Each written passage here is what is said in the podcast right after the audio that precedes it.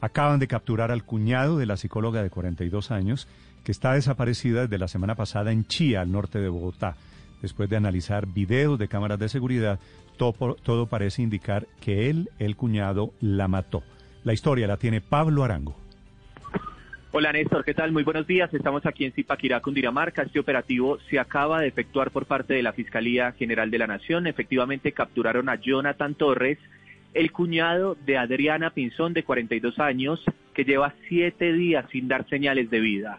Esos videos que mencionaba usted, Néstor, son algunos que obtuvimos en Blue Radio, donde se ven videos de cámaras de seguridad en el conjunto residencial de Adriana Pinzón, donde sale un hombre, inicialmente ingresa y después sale justamente con unas bolsas negras.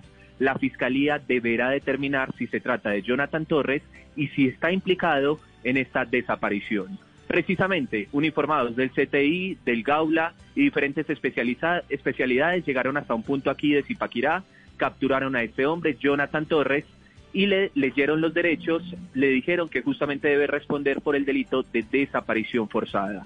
En los próximos minutos iniciará, iniciará, la audiencia de legalización de captura y es importante decirles a todos que por la desaparición de Adriana Pinzón, pues hay una solidaridad en Zipaquirá, ayer hubo una velatón y hay consternación por la pérdida de esta mujer. Sí, Pablo, una precisión. En las bolsas en donde se ve a este señor en el video, ¿eso que va en las bolsas es el cuerpo de la señora, de la cuñada?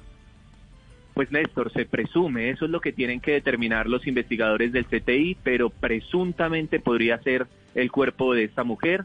Incluso el cuerpo no ha sido encontrado por ellos, por las autoridades, y eso es lo que en este momento están investigando, analizando que aparezca el cuerpo o que aparezca Adriana y poder avanzar más en esta investigación.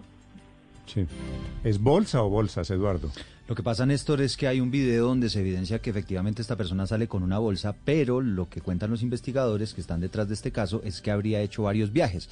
¿No? Con varias bolsas. ¿Qué quiere decir que desmembró el cuerpo de su cuñada? Pues en, la es una de las principales hipótesis, efectivamente. Terrible ocurre al norte de Bogotá.